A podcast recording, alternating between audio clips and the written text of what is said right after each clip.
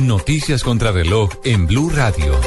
3 de la tarde, 36 minutos. Actualizamos las noticias en Blue Radio. Aquí están las noticias contra reloj. Los bomberos continúan las labores para llegar hasta el lugar en el que se encontraría el pequeño colombiano de 6 años, José David Eras. Desde Pedernales, el enviado especial de Blue Radio, Diego Monroy. Compañeros y oyentes en Colombia, muy buenas tardes. Pues mire, hemos llegado hasta el Hotel Royal de Pedernales, en donde estaría José David Eras, el niño colombiano que pues estaba aquí de vacaciones con su padre y con otros familiares. Y estamos con uno de los integrantes del cuerpo de bomberos de Quito. Teniente Danilo, 72 horas después, ¿qué posibilidades hay de encontrar personas vivas debajo de un hotel que era de cinco pisos y quedó reducido a dos? Lo que las posibilidades eh, casi son nulas, pero nunca hay que perder la esperanza de poder encontrar a alguien con vida. Se ha visto casos que, que las personas han sobrevivido algunos días. Esperemos, esperemos y tengo la gran confianza de poder encontrar alguien con vida que sería una satisfacción para todos los rescatistas poder salvar una vida. Pero por las condiciones del edificio como está, eh, es un poquito imposible encontrar pacientes eh, o personas vivas. ¿Hasta qué horas va la búsqueda, teniente? Nosotros no paramos, estamos trabajando el tiempo que sea necesario, no vamos a parar hasta que todo Pedernales y todas las ciudades que lo necesiten, sí, eh, necesiten nuestra ayuda y podamos ayudarlos en todo lo que sea necesario. Estaremos muy atentos al desenlace de esta historia de este niño de padres colombianos que se encuentra aquí en lo que era el Hotel Royal. Desde Pernales, en Ecuador, Diego Fernando Monroy, Blue Radio.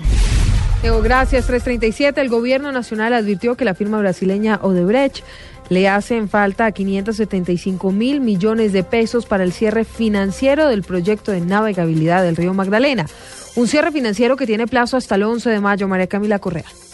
En medio de un debate de control político en la Comisión Cuarta del Senado, la ministra de Transporte, Natalia Abello, explicó que no se ha hecho el cierre financiero del proyecto de navegabilidad del río Magdalena, que debe hacerse antes del 11 de mayo por parte de la firma Odebrecht. El cierre financiero está previsto en una suma de 662 mil millones de pesos, de los cuales hay unos aportes de capital que ya han venido realizando y que implicaría la consecución de créditos por orden de 575 mil millones de pesos que deben acreditar mediante contratos financieros eh, de crédito o a través de contratos underwriting. Eso es lo que esperamos que ocurra. De no ocurrir, pues ocurren las sanciones de incumplimientos contractuales. Explicó que si el cierre financiero no se hace antes del 11 de junio, que es la fecha en que inicia la construcción de la obra, se iniciarán los procesos de incumplimiento contractual y eventual caducidad. María Camila Correa, Blue Radio.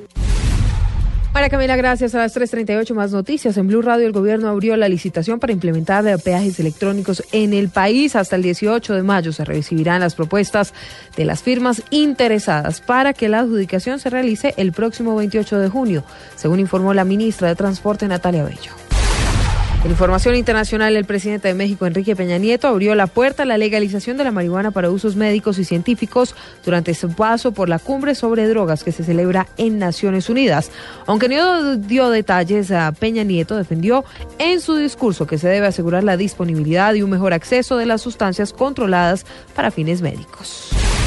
Todo en noticias, más información en blurradio.com y arroba blurradio. Continúen en compañía de Blog Deportivo en esta tarde de martes.